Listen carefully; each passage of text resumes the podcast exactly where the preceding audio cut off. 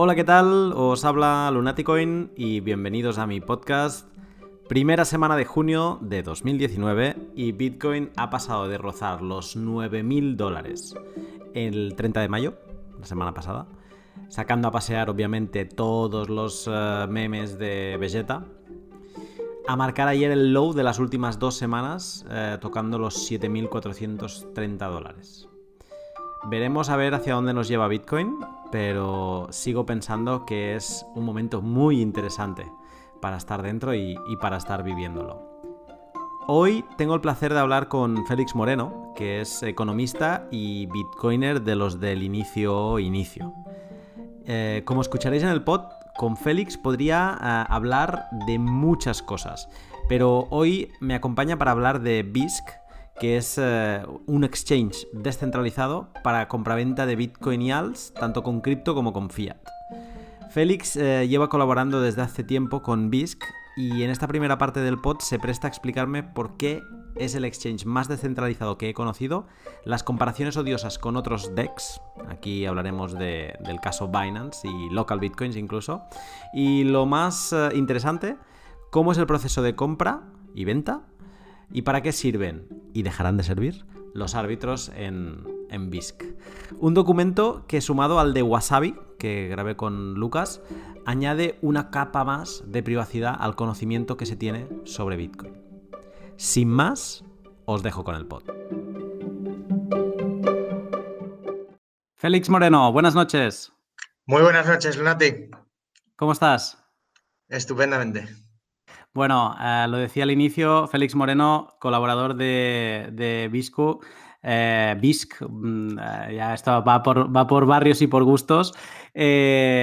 bueno, antes de nada, agradecerte que, estés y que te hayas unido a, mi invitación para hablar un poco de, de BISC, además en un momento que, creo que es un buen momento, con todo lo que está pasando con el DEX de Binance y, bueno, digamos que va como perfecto. Es un proyecto que hace tiempo que, estoy analizando y vamos, no me lo podían haber puesto mejor. Así que antes de, asaltar al tema, al gran tema, eh, como siempre, pues quiero saber un poco quién eres eh, y, que quien nos escucha pues contextualice eh, quién es Félix Moreno. Entonces, pues primero de todo, no sé si me podrías contar cuál es tu background y cómo te llegas a cruzar tú con Bitcoin. Bueno, soy economista y siempre me ha interesado mucho el tema de las monedas alternativas. Desde antes de aparecer Bitcoin estuve siguiendo varios proyectos de monedas digitales basadas en oro, todos los cuales fracasaron, incluso colaboré en alguno de ellos y, un poco mm, surgió mi interés ahí de, temas de comercio electrónico y de los problemas que había con PayPal en gran parte del mundo. Empecé a explorar alternativas y cada vez que un proyecto me empezaba a ilusionar y parecía que tenía potencial y empezaba a tener éxito y aceptación, algo pasaba para acabar con él. Entonces, cuando surgió Bitcoin, lo, seguí muy de cerca, siempre desde el escepticismo y siempre pensando que iba a ser flor de un día, pero cuanto más lo estudiaba y más lo miraba y más entendía por qué era antifrágil, por qué era robusto, por qué mm, podía sobrevivir, más, más pensé que iba a tener éxito porque mm, aunque muchas veces en el mundo de la tecnología se busca el éxito, el crecimiento inmediato, en algunos temas tan complicados como este eh, importa mucho más unos cimientos sólidos y que algo sea duradero que, la aceptación del público ya llegará. ¿De, qué año estamos hablando que, que, tú te empiezas como a analizar con escepticismo, pero a estar encima de, con un ojo puesto en Bitcoin? Pues no tan temprano como para leerme el white papers, pero sí como para ver, eh, ver Bitcoin en los primeros años de vida. Y ya te digo, siempre con escepticismo, pero a medida que 2009, 2010 empezaba, seguía ahí, seguía oyendo hablar, seguía leyendo sobre eso, me lo empecé a estudiar más a fondo y bueno, pues lo he visto casi desde sus inicios. Sí, de hecho yo animo a, quien nos esté escuchando que si busca tu nombre y Félix Moreno Bitcoin, va a encontrar documentos tuyos de hace mucho tiempo. Eh, o sea, mm, vídeos de, pues eso, mm, ah, es que ahora no me acuerdo bien de los años, pero te he estado espiando un poco y, es así, o sea, y además de, temas muy diversos sobre Bitcoin y, has estado muy activo. Eh, quizá más antes eh, no que ahora, pero antes tenías como mucho material y muy constante sobre, sobre este tema. Perfecto. Em, si empezaste tan pronto, esta pregunta tiene como más sentido y es, eh, ¿por qué sigues en este espacio? ¿Por qué sigues relacionándote con Bitcoin? Me interesa, es, es un virus. Una vez que te contagias y, empiezas a comprender que puede ser una parte muy importante de nuestro futuro, eh, y, además es un mundo tan absorbente porque pasan tantas cosas nuevas todos los días y está en constante evolución, no es cae Bitcoin del cielo y de, el espíritu de Satoshi y, está completo. No, no. Hay que construirlo.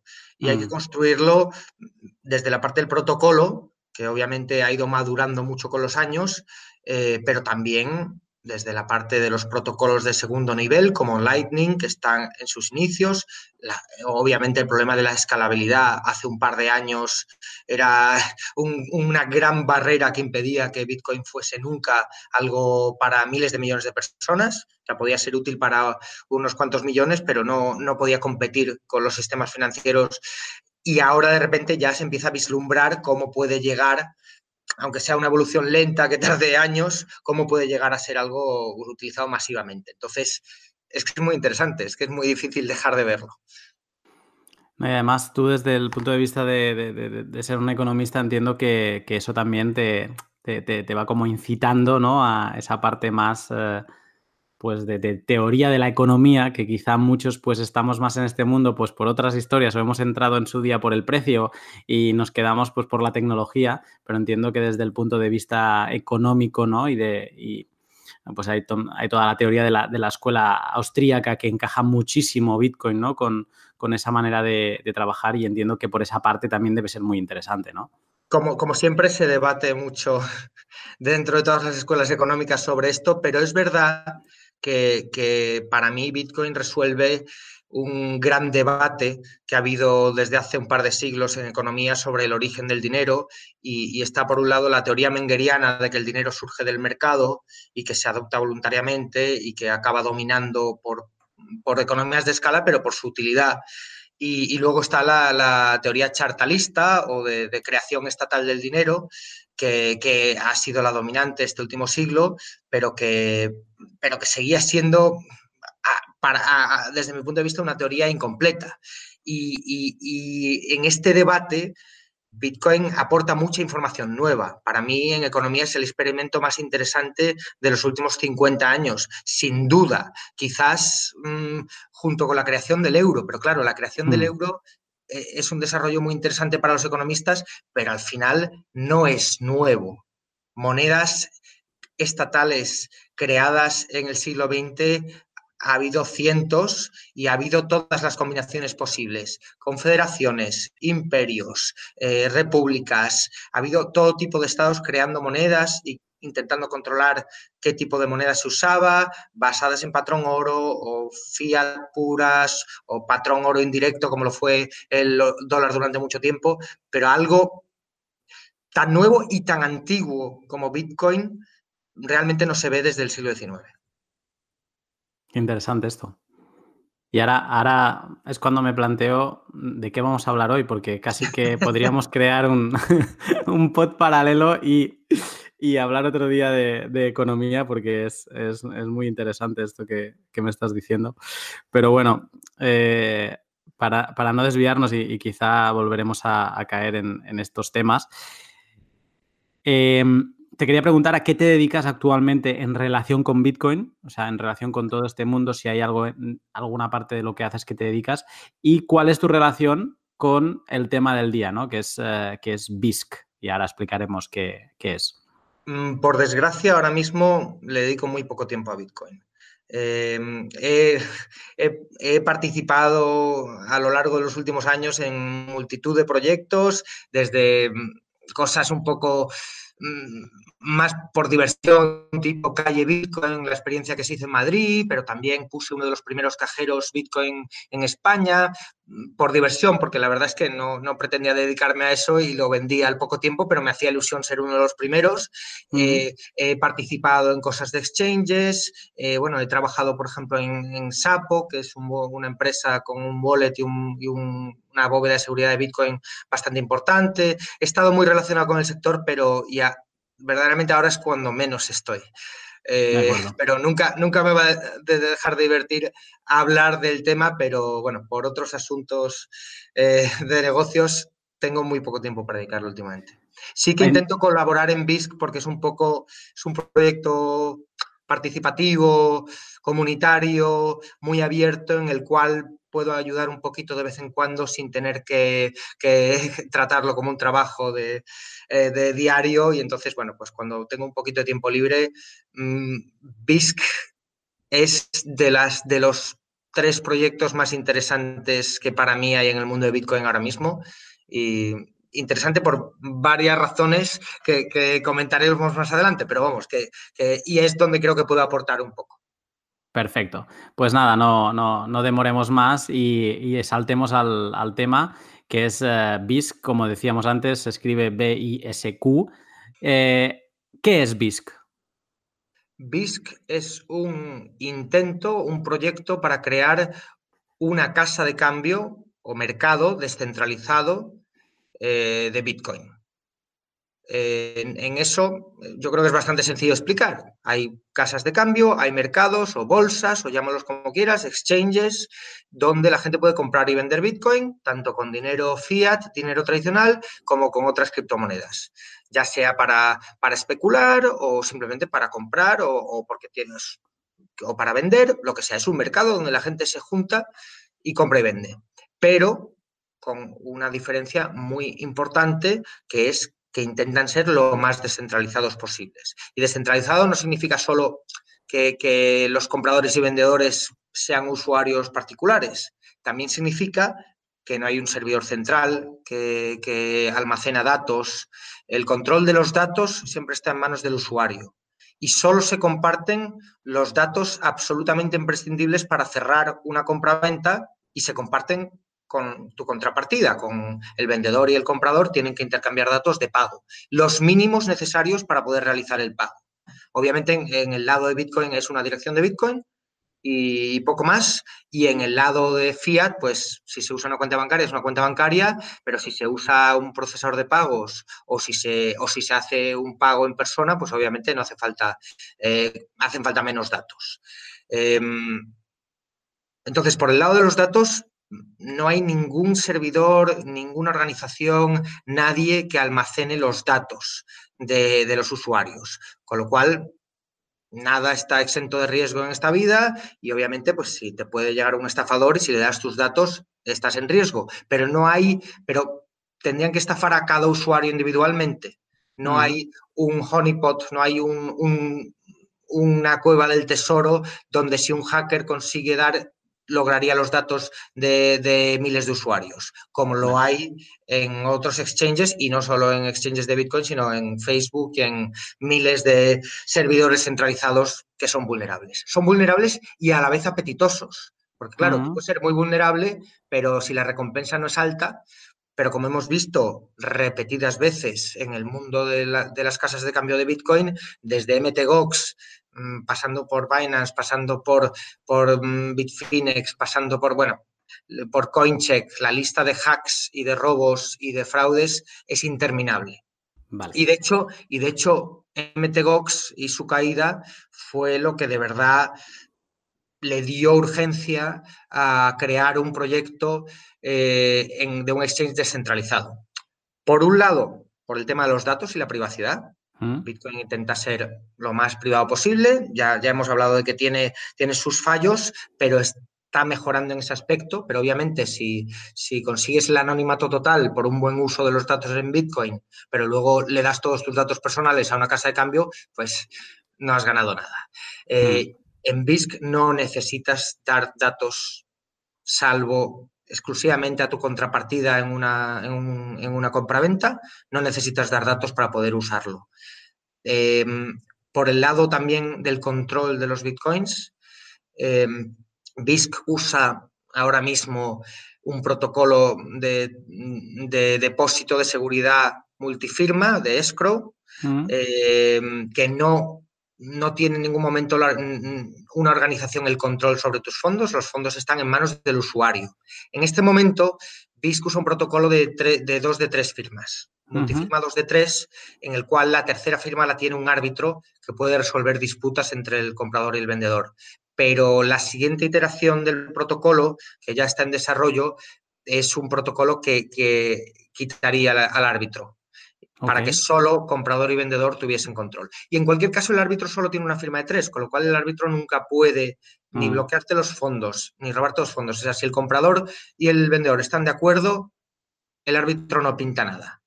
Y con el nuevo protocolo pintaría aún, menos, porque seguramente se pasaría, la discusión está en, multifirma 2 de 2, eh, con un mediador que puede ayudar a resolver disputas, pero sin tener firma. Vale. Entonces, por un lado, control de los usuarios de los datos. Segundo, control de los usuarios de sus bitcoins. Eh, y, en tercer, y lo tercero es que no hay una página web centralizada, un servidor centralizado, sino que cada usuario usa, crea su propia eh, instancia, su propio programa, su propia aplicación de BISC que se une a una red P2P y, por lo tanto controla toda la información y además va a través de Tor, con lo cual mm. es muy seguro. Y además para mí el cuarto aspecto muy importante es que mm, esto no, se hace solo para defender la privacidad y para evitar robos, sino para conseguir una plataforma que no sea censurable. Mm. Que, no sea, que no se pueda bloquear en países como China o la India, donde se han puesto restricciones, porque siempre queremos crear algo que sea robusto hasta en las peores circunstancias. No, no hay escasez de sitios donde comprar y vender Bitcoin en Europa o en Estados Unidos. Hay cientos de empresas eh, y cientos de posibilidades, pero, pero queremos que sea algo que pueda funcionar en Irán, en la India, en China, en países donde, donde la censura en Internet es importante y en un momento dado pueden querer restringir el uso de Bitcoin de manera muy, muy férrea. Vale, llegaremos a este punto que estás comentando ahora cuando hablemos de, de la DAO, porque o sea, lo que queda claro es con lo que has dicho, es que todo BISC es en pro de la descentralización, a toda escala. Sí, pero no, pero no por, no sin razón, o sea, no es una obsesión de la descentralización por la descentralización, es la descentralización porque hemos visto, y es una de las cosas que escribió Satoshi en el white paper, que los sistemas centralizados son vulnerables vulnerables a censura, vulnerables a la vigilancia y, a la, y al data mining, a la acumulación de datos y vulnerables al robo. Mientras mm. que los sistemas descentralizados son más pesados, necesitan más recursos, son más, pero luego son mucho más robustos y, mucho más difíciles de cerrar. Y el ejemplo clásico es BitTorrent comparado con Napster. BitTorrent sigue existiendo, se sigue usando, quizás ya no haga tanta falta como hace unos cuantos años, pero ha sobrevivido décadas. Y Bitcoin, que, sigue ese ejemplo y se inspiró en BitTorrent, ha sobrevivido ya décadas también. Y mm. sin embargo, mm, no, creo que no hay ningún exchange de Bitcoin que haya sobrevivido décadas. Ninguno.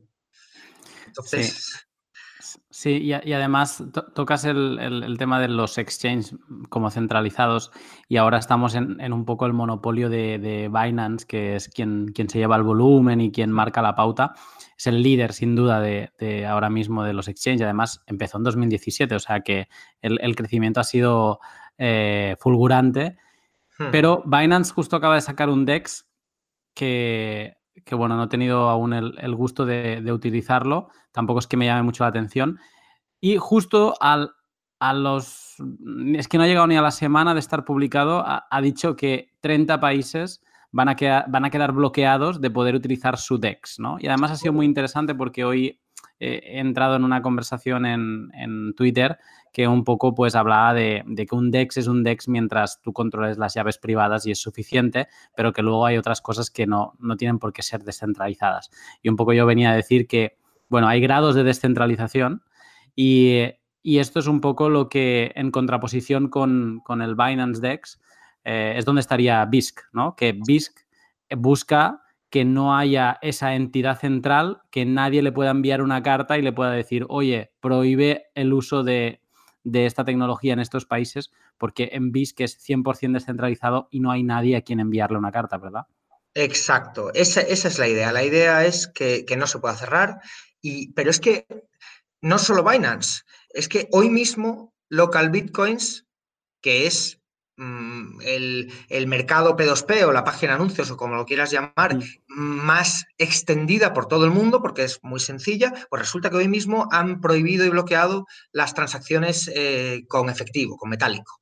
Que además es como que, que, ya dejan de llamarse local bitcoins, entonces deberían llamarse bitcoins, porque la parte local la han reventado. Bueno, y, sobre todo que nosotros siempre lo miramos desde el punto de vista occidental, que tenemos transferencias instantáneas y que tenemos unos servicios bancarios que, que bueno, que aunque tienen sus defectos, son relativamente eficientes, pero es que tú mm. te vas a Argentina o a Venezuela y, o, a, muchísimos países de, Latinoamérica o de África y, la gente sigue usando el metálico muchísimo. Entonces, y las transferencias bancarias, bueno, por ejemplo, en México no puedes hacer transferencias bancarias sin dar un montón de datos de la persona que va a recibir la transferencia.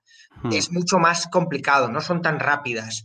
Entonces, hay países mm, pues no sé, en España obviamente no tendrías mucha necesidad de, hacer un pago en efectivo en la mayoría de las situaciones, pero es que hay países donde es la forma preponderante. Entonces, y, en cualquier caso lo importante es que no haya una compañía que pueda decidir eso por ti. Que los usuarios sean los que decidan. Que un usuario no quiere usar un medio de pago, pues que no lo use, pero que sea la decisión del usuario y no de una entidad o de una compañía. Y quien dice local bitcoins, otro exchange relativamente descentralizado que hay es Paxful. Bueno, pues Paxful está bloqueado en Estados Unidos. Eh, otro que hay, Hodel Hodel, también bloqueado en Estados Unidos. Entonces, al final, la realidad demuestra que la obsesión con la descentralización no es por nada. Todos, bueno, y, no te hablo ya de, de, China o de la India, o sea, en China decidieron bloquear todos los exchanges centralizados, en cambio, local bitcoins sigue funcionando eh, y los mercados OTC, muchos de ellos en chats de Telegram o de WeChat, siguen funcionando, pero no hay un mercado con precios visibles, con ofertas públicas. Eh, y bueno, y sin embargo, BISC funciona en China. ¿Qué es lo único que está bloqueado de BISC en China? Bueno, pues que a veces necesitas usar una VPN para poder usar Tor, pero no siempre, y que la página web de BISC está bloqueada en China por los buscadores. Pero bueno, tú no necesitas ir por la página web. De hecho, la página web es lo único que queda centralizado de BISC. Hmm. porque, porque al final, como es algo accesorio, tú no la necesitas. Tu BISC funciona con una aplicación que descargas y que tienes funcionando en tu propio ordenador y que sea una red P2P. No necesitas la web. Pero bueno, efectivamente, si algo se puede bloquear, alguien lo va a bloquear. es, un buen, es un buen punto al que agarrarse. Eh, mientras haya una, una, una parte centralizada es donde, donde los poderes, donde a alguien que no le interese que existas, pues es donde va a ir a atacar y a, controlar el, grifo de, lo que puedas llegar a explicar o publicar. Eh, perfecto. Entonces, te voy a pedir que, vayamos como un poco paso a paso, eh, repasando lo que es, eh, lo que es BISC. y yo voy a hacer una separación. además, BISC no es una cosa que se explique rápido, es, es, muy, como es muy interesante, no sé si, voy a conseguir eh, meterlo esto en un pod, pero bueno, si el contenido lo merece, pues oye, iremos haciendo. Entonces, lo voy a separar en dos, eh, porque BISC, eh, de hecho, esta diferenciación estaba pensada, pero se ha ejecutado relativamente hace poco, que es, por un lado, hay el intercambio descentralizado y luego por otro lado, y esta es la parte que, se ha finalizado relativamente hace poco, que es el liderazgo descentralizado y es la parte de, la DAO. Entonces, eh, por la parte del intercambio descentralizado, que es como lo más conocido cuando se habla de BIS, pues piensas en el, en el propio exchange. Eh, primero de todo, lo, que tú decías, que, que BISC, a diferencia de Binance, a diferencia de Bitrex y de todos estos exchanges centralizados que conocemos, eh, no se utiliza a partir de ninguna web. Tú te tienes que descargar un cliente, un software, como tiempo atrás hacías con BitTorrent o con Emule o con todos estos programas que existían P2P. Tú necesitas descargarte un software, ¿vale? Y tenerlo encendido. Y tenerlo encendido. Esto es muy curioso. Sí, sí. No, no, es que además, ahora llegaremos, pero esto, ya me avanzo, esto de tenerlo encendido, cuando tú pones una oferta y alguien te la, te la coge, tú no puedes publicarla y cerrar el programa e irte a dormir. No, no, porque entonces tu oferta desaparece. Y esto a mí me recuerda cuando yo jugaba a videojuegos de, de rol online, en el que yo tenía una espada y la quería vender yo me iba a dormir, pero dejaba el ordenador encendido porque mi personaje tenía que estar como en activo vendiendo la espada hasta que alguien la comprase, ¿no? Y digo, es que es exactamente eso, porque al final es, tu cliente, si tú apagas el cliente, si tú apagas tu software, pues digamos que dejas de, formar parte de, del sistema del marketplace en este caso, ¿no? Vamos a ver, sí, eso es así ahora. Vale. Para mí eso no es perfecto, es verdad que es lo más robusto que hay desde el punto de vista de descentralización, pero, es, pero mm, una de las cosas en las que se está trabajando en BISC es en la API. Y la API, que esperemos se lance con la siguiente versión, permitirá que tú tengas un servidor de BISC encendido y en marcha, pero que te puedas conectar en remoto. Y eso permitirá, por ejemplo, que tú dejes un ordenador encendido con un servidor o que, o que te conectes al servidor de otra persona, si te quieres, quieres confiar en esa otra persona o entidad, y que tú puedas pues, usar una app móvil que se comunique con ese servidor de forma, de forma más directa y eso va, a aumentar la facilidad. Yo creo que uno de los grandes problemas que tiene BISC ahora mismo es ese, que es, requiere un poquito de esfuerzo y de dedicación y, no es para todo el mundo, la verdad. No es para todo el mm. mundo, no todo el mundo está dispuesto a dejar encendido el ordenador para que la orden esté visible a los demás. Pero yo creo que podemos tener lo mejor de los dos mundos. El que mm. quiera el control absoluto de sus datos va a tener su servidor de BISC en marcha y el que quiera, pues yo qué sé, más rapidez o para pequeñas cantidades o para otra cosa, va a poder conectarse vía API en remoto a otro servidor que a lo mejor puede ser de una compañía o de un colega o de... O, pueden compartirse entre 10 personas un servidor, no sé, por, mm. por comodidad. Pero como siempre, la comodidad tiene un coste en seguridad. Claro. Ah, siempre hay sacrificios. Eh, vale, perfecto. Entonces nos descargamos este software, le damos a. lo, ejecutamos, primero lo instalamos. Eh, incluso si eres techie, pues lo podrías compilar del código, eh, revisar que el código esté correcto, y que, no te hayan enviado un BISC maligno o te estés descargando un exe que no toca. pero bueno, si te descargas el, el, exe, lo ejecutas, lo instalas y ya abres el el cliente. Y el cliente, lo que tú dices, tú lo que estás haciendo es, los primeros pasos, tú no tienes acceso al propio exchange, ¿no? Tú a veces entras a, Binance o a alguno centralizado y es como, venga, dame, dame, que quiero ver las gráficas. Eh, BISC, no, BISC en, ese momento aparece como, o sea, creando el nodo de Tor, hmm. conectándose a otros pares dentro de la red Tor, eh, recogiendo información de, de Bitcoin y a partir de ahí se te abre el cliente y ahí es donde puedes ver ofertas de compra y venta y, eh, bueno, y, interactuar ya con el cliente. Esto es la parte que tú decías de que cada cliente es un servidor independiente dentro de la BISC, ¿verdad? Controlado por cada usuario, correcto. Vale. Eh, como se trabaja dentro de la red eh, Tor, ¿qué, nivel de privacidad se consigue de, esta manera? Muy alto, muy alto. tus información pública de un usuario en BISC, solo va a haber un onion seed, un referente de Tor, que además lo puedes cambiar fácilmente, pero bueno, que sirve un poco de manera identificativa para cada servidor y, luego obviamente la información que tú publiques, por lo tanto las órdenes que, que publiques, las ofertas que publiques en el mercado y en, ese, en esas ofertas pues va a haber el precio, el medio de pago, datos genéricos, pero no datos personales.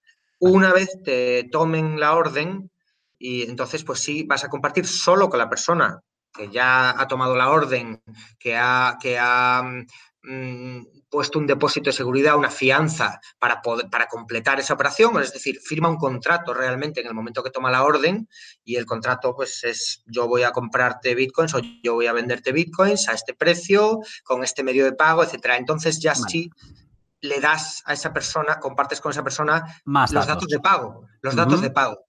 Los, los, datos imprescindibles para el pago. Si hay un medio de pago que solo requiere un email, que algunos los hay, puede ser solo un email. Si hay un medio de pago, pues si es una cuenta bancaria, pues vas a tener que poner lo que haga falta en tu país para realizar una transferencia bancaria. Mm. Si es, si es eh, una compra-venta cara a cara, pues entonces una forma de comunicarse, que puede ser un email o puede ser cualquier otra cosa, o un sitio donde quedar, algo que permita eh, realizar el intercambio.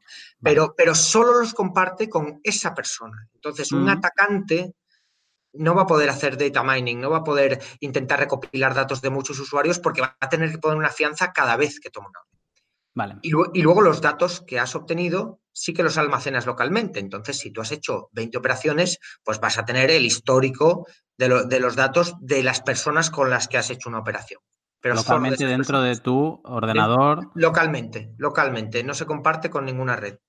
Vale, digamos que el hecho de comunicarse vía Tor mm. Mm, elimina esa parte que, que, tienen incluso cuando, aunque tengas un nodo propio de, Bitcoin, eh, digamos que pueden triangular la señal y pueden un poco al, final saber desde dónde tú te estás conectando a ese nodo eh, de, Bitcoin. Y digamos que entrando, que todas las comunicaciones sean a través de Tor, pues elimina, dificulta muchísimo eh, ese tipo de triangulación y digamos que añade esa capa de mucha privacidad que, decías. No, nada es perfecto, Tor no es perfecto, sobre todo si lo usas mal, pero ofusca muchísimo y dificulta muchísimo la localización, incluso en los países, bueno, Tor ya sabes que lo inventó la CIA para, para usar sus espías, para usarlo sus espías y sus agentes en países eh, de, donde, donde los americanos, vamos, estaban en mucho peligro. Entonces, mm es, bastante seguro. Normalmente el riesgo suele estar em, local. Es decir, si tú usas una conexión insegura o muy inseguro, eh, usas un ordenador inseguro, pues ahí es donde vas a introducir riesgo. Con lo cual, nada es perfecto, pero también el esfuerzo que le dediques a, mm, defender tu privacidad dependerá del riesgo que haya. Si tú vas a usar BISC en un país donde está perfectamente permitido y mm, para cantidades pequeñas y tal, pues bueno, con lo que viene por defecto es más que suficiente. Si tú vas a usarlo en un país más peligroso donde esté prohibido y tal, pues quizás deberías añadir una VPN, quizás deberías cambiar de vez en cuando tu SID. Eh, hay cosas que se pueden hacer, pero vamos, que, que ahora mismo dentro de lo que hay para elegir, esto es lo más privado que hay. Vale. Eh, además, eh, si toqueteas un poco la configuración, puedes escoger a qué nodos eh, te, estás conectando y ahí entiendo que puedes conectar, puedes escoger tu propio nodo si tienes un nodo Bitcoin dentro de la red Tor. digamos que podrías utilizar la, dirección Onion de, tu nodo y conectarte y digamos que sería como un, añadido más, si tú confías en tu nodo, un añadido más de control sobre el intercambio, ¿no? Sobre el, exchange que, que estás realizando. Hombre, es que pensando en la paranoia total, eh, lo suyo sería eh, conectarte a, una red mesh, eh, que, tener tu nodo Bitcoin conectado a una red mesh que use el satélite de, de, Blockstream para, para conectarse vía satélite en vez de vía internet local. Y entonces pues estás en, no sé si en algún momento del futuro en algún país persiguen muy estrictamente el Bitcoin, pues eh, podrías evitar incluso usar las redes de comunicación eh, de tu país. Por ejemplo, imagínate que estás en Rusia y desconfías del operador de telefonía ruso y no quieres usar ni el wifi ni ninguna red pública o, yo qué sé. Imagínate que en Estados Unidos se, ahora con la paranoia con Huawei. Eh, descubren que hay un, un, montón de hardware que está, que está, tiene software espía y puertas de atrás para agencias de inteligencia. Bueno, pues podrías evitar toda la red de comunicación de tu país, usar el satélite y, bueno, funcionaría incluso en esos casos. Perfecto. Es un, añadido más que de, toda la descentralización que tiene, pues el hecho de poder utilizar eh, tu nodo, si dominas, si sabes lo que haces, pues es un, es un añadido más. Eh, perfecto. El tema de las comunicaciones, digamos que lo tenemos cubierto a través de Tor, puedes incluso conectarte a tu propio nodo. Eh, entonces, cuando analizas la interfaz, eh, si ya sabes que estás más o menos seguro, digamos, dentro de, esta red Tor, lo que te queda es la interfaz y la interfaz es muy limpia, eh, todo en color blanco y verde. Y, lo primero que, te das cuenta es que mm, no puedes hacer nada, no puedes comprar ni vender porque lo primero que tienes que hacer es configurar métodos de pago. Correcto. Porque una vez has configurado métodos de pago, pues es posible eh, comprar o vender cosas que estén dentro de esos métodos de pago, ¿no? Y aquí hablamos pues de transferencias bancarias SEPA, Revolut eh, en Europa, Alipay, depósitos en efectivo, o sea, hay, hay una gran variedad y formas de pago más utilizadas en Estados Unidos que en Europa y viceversa, ¿no? y, también altcoins. Cosa y también altcoins. Cosa que ahora mismo solo interesa a los que ya tengan un interés en altcoins, pero si en el futuro que yo creo que es muy probable, eh, empiecen a crearse stablecoins nacionales en muchos sitios, o yo qué sé, o si Facebook saca Global Coin, aunque ahí ya estarás entrando en otros temas de riesgo, pero bueno, también si es algo que usan miles de millones de personas, también te diluyes en la masa, ¿no? Entonces, ahí incluso habría que dar menos datos. Por ejemplo, ahora mismo lo más privado que hay en BISC es eh, transacciones de Bitcoin a Monero, que se hacen bastante. Pues ahí solo necesitas una dirección de BISC, eh, una dirección de Bitcoin, que tampoco pierdes mucha privacidad y puedes usar una nueva cada vez, y, para realizar el pago eh, una dirección de Monero, con lo cual es muy, muy anónimo. Perfecto. Em, Pero sí, claro, si vas a usar eh, un medio de pago regulado en Europa, pues seguramente te hayan pedido tus datos y entonces la privacidad que te da BISC la pierdes en el momento en el que haces una transferencia bancaria. Obviamente el banco va a tener los datos. Pero por otro lado, eh, en BISC no se usa, no se menciona en el asunto, siempre se da un código de referencia que es relativamente abstracto. Entonces, es difícil que un banco, mucho análisis tendrían que hacer en una entidad financiera para descubrir que, estás usando BISC. De acuerdo. Eh, esto te iba a decir ahora, porque cuando analizas los dos mercados más fuertes, donde ves más oferta y, eh, y demanda, eh, de compraventa de Bitcoin es el Bitcoin euro y Bitcoin dólar, ¿no? O sea, al final BISC, eh, su fuerte es el, fiat to cripto, ¿no? O cripto to fiat, más que de momento aún el cripto to cripto, que, los mercados siguen estando, mm, pues, no tan potentes como, no hay tantas ofertas, digamos, como, Realmente hay dos excepciones a eso. ¿Sí? El, mercado de Bitcoin a Monero es muy potente en BISC. Mm. Eh, entiendo que porque a los usuarios de Monero les interesa mucha privacidad y hace más volumen incluso que el euro. Ah. Y, la otra excepción, que no es que haga mucho volumen, pero sí hay muchas ofertas, es el BSQ, que es el, token nativo de BISC, del que ya hablaremos luego. Sí, exacto. Eh, vale, me interesaba pero, que me apunto esto de, Monero para echarle un vistazo, me interesaba pero lo del euro y el dólar, porque en el, en el euro, me cojo, como, como, estamos aquí en España, pues me lo cojo como referencia, los dos métodos de pago más utilizados, el más utilizado es la transferencia SEPA y el segundo más utilizado es eh, Revolut por la, por la, practicidad, porque al final sí que solo mm, pasas un número de teléfono, es como enviar un WhatsApp y en lugar de enviar un WhatsApp, pues envías, envías dinero. y eh, funciona en toda Europa, porque claro, existe Bizum, por ejemplo, pero solo funciona en España. Entonces, supongo que lo acabarán añadiendo, pero de momento sí, son esos dos. Claro, acabarán añadiendo, pero solo habrá ofertas de compra-venta dentro de, España y, Revolut es esa, facilidad que te da, ¿no? Eh, lo que decías tú antes, ¿no? Yo voy a reforzar un poco lo que tú has dicho antes, que es que BISC en todo, o sea, es el único punto donde vas a tener una transferencia de datos medianamente que como usuario te pueden parecer sensibles, porque en el caso del SEPA, si es la más utilizada, eh, pues ostras, es que yo he configurado eh, mi cuenta en, en, BISC y básicamente lo pones todo, desde nombre, apellidos, eh, IBAN, el, el, BIC, lo pones absolutamente todo y digamos que si lo que buscas es privacidad, pues es el único momento donde te tiembla un poco el pulso.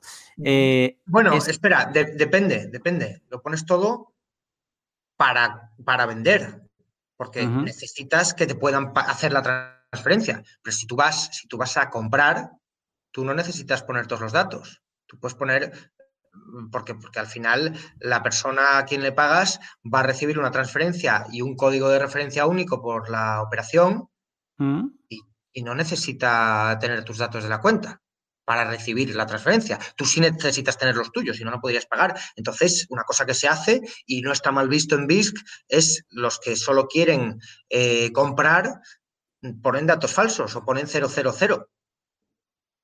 Eso está bien. O sea, para y poder... Nadie en BISC, y nadie en BISC, como lo controlas tú todo y se almacena localmente eh, y solo lo compartes con tu contrapartida, nadie en BISC va a ver, te puede decir que no hagas eso. Prohibido prohibir, porque no hay nadie que te, que te pueda prohibir, ¿no? Y, pero eso está, eso está bien que lo digas, porque es así, como no te permite eh, acceder a las ofertas SEPA si tú no has configurado tu cuenta, pero en verdad tú solo quieres comprar, pues mira, ya tenemos el, primer consejo de, Félix de qué se puede hacer eh, para... Si quisieras cobrar y has puesto todo 0-0, pues va a ser complicado que cobres eh, o, imposible, pero bueno, tenemos el, primer truco de, del pod. Genial. Entonces, a ver, teniendo configurado los métodos de pago, ya tienes accesible, digamos, a poder comprar y vender ya estás casi en, plena disposición de utilizar eh, BISC. Y entonces, digamos que hay dos maneras de comprar y vender dentro de BISC, que es una, poner tu propia oferta, o sea, la creas desde cero, ¿vale? Tanto de compra como de venta, o irte al marketplace, ver qué se cuece en el, en el par que te interese, Monero Bitcoin, Euro Bitcoin, y coger una oferta que ya esté publicada. ¿vale? Entonces, de la primera parte, de la crear todo tu, digamos, el, crear la oferta, ¿vale? A mí me ha parecido muy interesante que, y lo quería compartir con, quien nos escucha y, a ver qué me tienes que decir tú, que cuando creas la, oferta en BISC, pues primero de todo pones pues cuánto quieres comprar o cuánto quieres vender en, cantidad de, Bitcoin en este caso. Y lo que es muy interesante es la parte de a qué precio. Que lo más lógico sería decir, ostras, no, es que a mí me interesa comprar Bitcoin, pues no sé, ahora a 7.800 euros, por poner un precio, pero en BISC lo que se puede poner es un porcentual por debajo del precio de mercado, o lo puedes poner a cero. Por lo tanto, a mí me interesa comprar 100 mm, euros de Bitcoin a mm, precio de, o 0,1 Bitcoins a precio de mercado y me da absolutamente cuál sea, me da igual cuál sea el precio de mercado, simplemente quiero que esta oferta vaya fluctuando con el, con el mercado, o incluso decir, no, no, es que creo que Bitcoin va, va a haber una fuerte... Mm, o, va a haber mucha venta y yo no estoy dispuesto a pagar precio de mercado, yo quiero, quiero comprar, pero por debajo de precio de mercado y lo quiero comprar a un 5% por debajo del precio de mercado. Y tu oferta se va a ir adaptando eh, constantemente, actualizando constantemente al, precio de mercado. Esto es muy interesante. Esto no, digamos que no es común, ¿no? Bueno, eh, no es común en, la mayoría de los sitios de anuncios típico local bitcoins y tal, ya estaba esa, esa... De hecho, en BISC originalmente no estaba esa posibilidad, hace unas cuantas versiones y lo pedía la gente, lo pedía la gente, era relativamente fácil de programar y se incluyó. Y se usa mucho, se usa mucho. y, además la otra cosa que se incluyó hace un par de versiones es poder editar tu oferta sin tener que quitarla y volver a hacer una nueva lo cual también es muy útil porque, oye, hay momentos de alta volatilidad en la que dices, no, oiga, el mercado está haciendo grandes zigzags, yo me voy a poner un poquito más lejos porque no quiero, no quiero que en un momento dado que pasa algo raro me, me compren más barato de lo que yo quiero vender o, a la inversa. Eh, sí, es de hecho a mí lo que me gustaría es que hubiese más creadores de mercado en BISC, porque es verdad que para el usuario primerizo, para el usuario que está empezando, eh, lo más cómodo es tomar una oferta ya existente. Hmm. Pero, pero, porque es lo más rápido al final. Ah, ¿qué hay? ¿Alguien me está vendiendo tanto? Pues le doy ahí. Pero realmente pasa una cosa, verás que en el mercado de eurodólar siempre hay 40, 30 o 40 ofertas vivas, pero, pero en otros mercados, ya lo he visto muchas veces, llega un comprador, ve que solo hay dos ofertas, se va.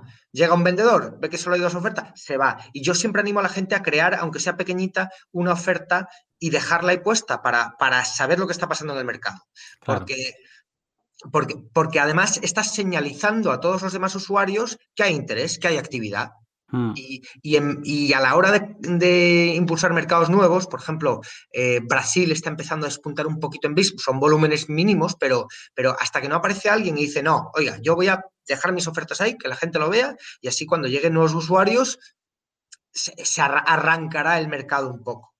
Y para eso tienes que dar, dar un poco la cara, ¿no? Tienes que, que publicar el anuncio. Si no publicas el anuncio, la gente llega al mercado, ve todo desierto, pues no se queda, no se queda y no lo usa. Y entonces en BIS tenemos siempre eh, mucha masa crítica. El primer problema es conseguir masa crítica. Se ha conseguido en euros, se ha conseguido en dólares y luego de vez en cuando aparece y desaparece según el día en dólares australianos, canadienses, en, mm. reales brasileiros y en, un par más. Pero, pero lo que cuesta. De vez en cuando ves ofertas en, yo sé, en rupias de la India, pero luego, después de cinco días poniendo ofertas sin que nadie le compre, desaparecen. Y luego a los pocos días ves ofertas al revés, de venta, y de, perdón, de, compra, y dices, ay, pues si estos dos tíos hubieran coincidido en el tiempo, habrían hecho el trato, pero claro. Sí, ah, quiero volver a, enfatizar en la palabra marketplace, que a veces la decimos en inglés y, los hispanoparlantes pues nos cogemos a ese marketing que tiene el inglés, ¿no? De que todo suena bien y que todo suena cool, pero al final, o sea, lo podríamos definir como mercado y el mercado del pueblo donde ves que te están vendiendo carne, fruta, o sea, básicamente, BISC lo que es es la estructura y tú lo que vas allí es con tu oferta de compra o de venta y te sientas en el suelo y, casi que te podrías colgar el cartel de compro Bitcoin a tanto precio y vendo Bitcoin. Si tú no tienes el cliente abierto o si tú cierras esa oferta, pues va a parecer que no hay mercado. Mucha gente lo que tú dices son observers, ¿no? Pasan, miran, ¿no? No hmm. quieren interactuar, no quieren abrir ninguna oferta, están interesados, pero solo miran y parece que no hay actividad, ¿no? Pero al final es eso, van pasando, van mirando y dices, ostras, es que fui al mercado, pero no había ofertas de rupias y de, de, indias y me interesaban. O sea, abre un mercado, ¿no? O sea, Claro, de hecho, yo animo mucho a la gente a crear mercado porque es que además hay beneficio ahí. Si tú te eh, pones ofertas en un mercado nuevo, eh, tú puedes ah, comprar y vender, pues eso, un 5%, vender un 5% por encima del precio de mercado, comprar un 5% por debajo y estás realizando una labor útil intermediación, pero además te vas a ganar un, pequeño beneficio. Y luego también hay arbitrajes. Hay países donde de repente te encuentras solo ofertas de compra. Hmm. Solo ofertas de compra. Y hay 15 ofertas de compra publicada y ninguna de venta. Y hay otros países donde pasa lo contrario. Y es más, hay diferenciales de precios a veces. Claro. Entonces, si, alguien, si alguien tiene la suerte de estar en los dos países o de tener un familiar en el otro país, hay un arbitraje que hacer ahí. Hmm. Ya sabéis, chicos. Ahora, si a alguien le interesa, si tiene posibilidades de, gestionar métodos de pago en diferentes países, pues, pues bueno, que el arbitraje también es, es posible en, en BISC. Eh, genial. Otra cosa que te encuentras, y eso ya te lo encuentras en ambos, ¿no? Tanto como cuando tomas una oferta como cuando la pones, la creas, creas el mercado, que es el, lo has comentado tú antes, es el depósito de seguridad. La fianza, sí. fianza, exacto. Aval, eh, es, le podríamos llamar de muchas maneras. Eh, pero para que quede claro, tú digamos que quieres comprar eh, punto, o sea, un Bitcoin, vamos a hacer números redondos, y BISC te va, tanto para comprar como para vender, te va a pedir una fianza. Correcto. Si en este caso estás vendiendo, tú vas a tener que depositar eh, ese Bitcoin que estás vendiendo, pero aparte te va a pedir un porcentual que mm, realmente pues eh, está, lo puedes cambiar, lo puedes modificar, ¿no? Pero sobre el 10%. Sí. El 10% yo lo considero bastante seguro. Ten en cuenta que estás tratando con gente anónima para ti. Entonces, si alguien no, no, está dispuesto a arriesgar, arriesgar, a depositar el 10% de la transacción en Bitcoin ahí, mm, pues Desconfía. Estás asumiendo un riesgo, oiga, da, mucha seriedad. Es verdad que es un impedimento muy grande a los primerizos porque dices, para comprar Bitcoin necesito tener Bitcoin, pero, pero es la principal herramienta de seguridad en un mercado anónimo. Eh, y, hemos visto perfectamente cómo, cómo cuando no está o cuando la cantidad es menor, hay más fraude. Vale. Entonces, eh, lo que tú decías, tanto para vender como para comprar. O sea, el que vende tendría que depositar la parte que va a vender y un depósito, 10%, pues punto un Bitcoin. Pero el que va a comprar, antes de, ejecutar la compra, también tiene que depositar un 10%, en este caso, punto un Bitcoin. Y lo que tú decías, si, si no tengo ni un Bitcoin ni, ni, nada de Bitcoin, primero tengo que espabilarme para encontrar eh, punto un Bitcoin en a lo mejor en algún exchange descentralizado o, en un local Bitcoin cuando era local y eh, etcétera para poder operar en, en, BIS.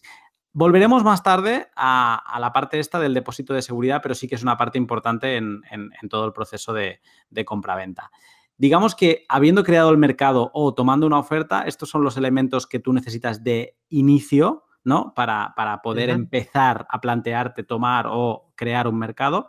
Y a partir de ahí te quería preguntar si podrías explicar el proceso, porque hay varios pasos, ¿no? Y esto explica muy bien por qué BISC es descentralizado. Eh, no sé, por ejemplo, tomaría el ejemplo de, una transferencia bancaria, en este caso eh, SEPA, para SEPA en Europa, pero para cualquier persona que nos escuche en, el mundo hispano, pues eh, una transferencia bancaria, ¿no? Si me podrías explicar el ejemplo de una, de una compra-venta, da igual, en Bitcoin transferencia bancaria. ¿Cuáles serían los procesos a seguir tanto para el comprador como para el vendedor? Eh, bueno, tú, eres, vamos a empezar por el comprador, ¿no? Porque los primerizos muchas veces son compradores. Tú eres comprador, instalas BISC, em, creas una cuenta, un medio de pago, que aquí se llaman cuentas, pones ahí tus datos bancarios o lo que quieras poner eh, y, te vas al mercado y ves que hay una oferta de venta de 0,1 bitcoins. O em, empecemos por algo más pequeño, 0,01. Eh, haces clic en la oferta, te sale eh, los detalles de la oferta y te dice aceptar o no aceptar, aceptas. Y entonces te pide que, pongas el depósito de seguridad, que sería el 10%, pues 0,0001 bitcoins. Em, o sea, una milésima sería el 10% de, de, un céntimo, ¿no? Y, entonces, eh, una vez depositas eso, le vuelves a dar a aceptar oferta y ya se genera el contrato y los fondos, tanto tu depósito de seguridad del comprador como el depósito de seguridad y los bitcoins del vendedor quedan bloqueados en una transacción multifirma, dos de tres, y se quedan bloqueados en esa transacción a la espera de que, lo desbloqueen comprador y vendedor. Te detengo aquí. Y tú ves un proceso, espera, espera, y tú ves un proceso en el que dices, bueno, ahora tienes que esperar a que esa transacción se registre en blockchain. Es una transacción de Bitcoin pública, no mm. depende de BISC. O sea, BISC es una interfaz, pero realmente esa transacción no queda depositada en nada que controle nadie de BISC. Queda depositada en una, en una dirección multifirma de Bitcoin. Vale. Te, quería detener aquí porque puede ser que alguien nos esté escuchando y, entienda lo que es una wallet, tenga su dirección que empieza con un 1 o con un 3 o con un BC, pero eh, un multifirma dice, ¿qué narices es esto? Y tú estás diciendo todo el rato 2 de 3, 2 de 3. Eh, ¿Qué es un multi, una, una dirección o una transacción multifirma? ¿Qué, significa esto de 2 de Una dirección multifirma es una dirección, una dirección básica antigua de Bitcoin. Necesitas tener una clave privada para mover los fondos. Mm. La dirección, eh, bueno, necesitas usar tu firma para, para mover el dinero. Y en una transacción multifirma necesitas un cierto número de firmas para poder mover el dinero. Entonces, si eh, un cierto número de claves privadas. Firmar, entonces, si, si el comprador y el vendedor tienen cada uno una de las claves privadas, tienen que firmar los dos, si no el dinero no se mueve. Tienen que estar de acuerdo. Tienen que estar de acuerdo. Y en el, en el caso de dos de tres, hay una tercera que la tiene el árbitro y si no se ponen de acuerdo, pues con la firma del árbitro y el comprador o con la firma del árbitro y el vendedor se vuelven a desbloquear los fondos. Vale. Digamos que es, un, es, una medida de escrow, es una medida de, hmm. poner un, intermediario que es el, el jurado, el juez, el árbitro, el, árbitro ¿no? Eh, que en caso de que haya algún problema, y luego llegaremos a esto, en caso de que haya algún problema, pues digamos que con su firma, más la de el lado que él escoja, porque él al final hace de árbitro, él va a escoger una firma, le va a dar la razón a un lado o al otro, pues que con esas dos firmas, dos de tres, que es lo que vas diciendo tú todo el rato, consigan desbloquear esos fondos de, de esa dirección multifirma. Correcto. Y la labor del árbitro es muy sencilla, porque al final lo único que tiene que comprobar es si ha pagado el comprador o no ha pagado. Si el comprador ha pagado y lo demuestra, pues se, desbloquean los fondos y van al, comprador, se desbloquea el Bitcoin. Si, si el comprador no ha pagado y no lo demuestra y el vendedor dice no me ha pagado, pues será un tiempo, lo que sea, se tiene una conversación con el árbitro, pero al final se le devuelven los fondos al vendedor. Tan sencillo como es. Entonces, si volvemos a una transacción exitosa, ¿vale? No una transacción con problemas, una transacción exitosa. Hemos son el 99%, por, ciento, por cierto. Eh, en algún momento han publicado las estadísticas de los árbitros y, es sorprendente el poco, Es que al final cuando tienes que depositar una fianza, eh, solo va la gente que quiere hacer algo en serio y que de verdad quiere comprar o vender. Eh, te, quitas, te quitas muchísima actividad, te, quitas casi todo el fraude. Te quitas casi todo el fraude y te quitas, mm, nadie tontea cuando no, le sale gratis. Y eso está muy bien. Eh, entonces, una vez tienes bloqueado todos los fondos, el depósito del comprador, el depósito del vendedor y los fondos del vendedor en, el, en la dirección multifirma, eh, estábamos hablando de un pago con transferencia bancaria. ¿Cuál es el siguiente paso? Bueno, pues una vez que esa transacción se confirma en la cadena de bloques, le llega un mensaje al comprador diciendo inicie usted el pago. Y le llega un mensaje al vendedor diciendo esperando que inicie el comprador el pago. Cuando el comprador inicia el pago, hace clic en un mensaje de confirmación y le llega un mensaje al vendedor diciéndole compruebe usted que ha llegado el pago en su cuenta bancaria y confirme.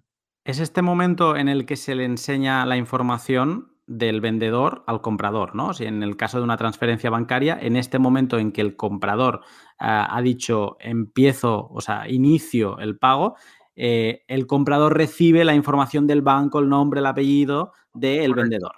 Bueno, sí, no, en cuanto se confirma la transacción, un paso antes, en cuanto se confirma la transacción en blockchain y ya está el dinero bloqueado, entonces se muestra la información de pago. Perfecto. Vale, entonces, digamos, pues tú has saltado ya un paso siguiente que es el comprador ya ha iniciado ese pago y se le envía otro mensaje al vendedor diciendo comprueba que este pago te haya llegado. Claro.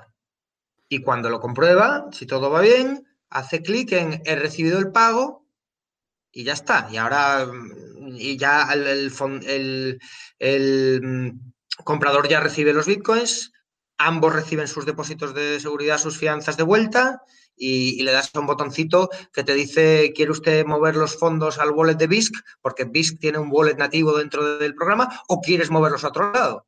Ya para el muy paranoico lo puedes llevar a otro wallet tranquilamente. Vale. De hecho, no tienes, de hecho, no tienes que tener ningún fondo en BISC si no estás comprando o vendiendo, normalmente los fondos solo los depositas, los puedes depositar desde un, monedero externo. Vamos. Te sale un código QR en el momento de financiar, de, em, financiar una, oferta o en el momento de realizar una compra que dice deposite usted aquí los fondos para la transacción. Mm, vale.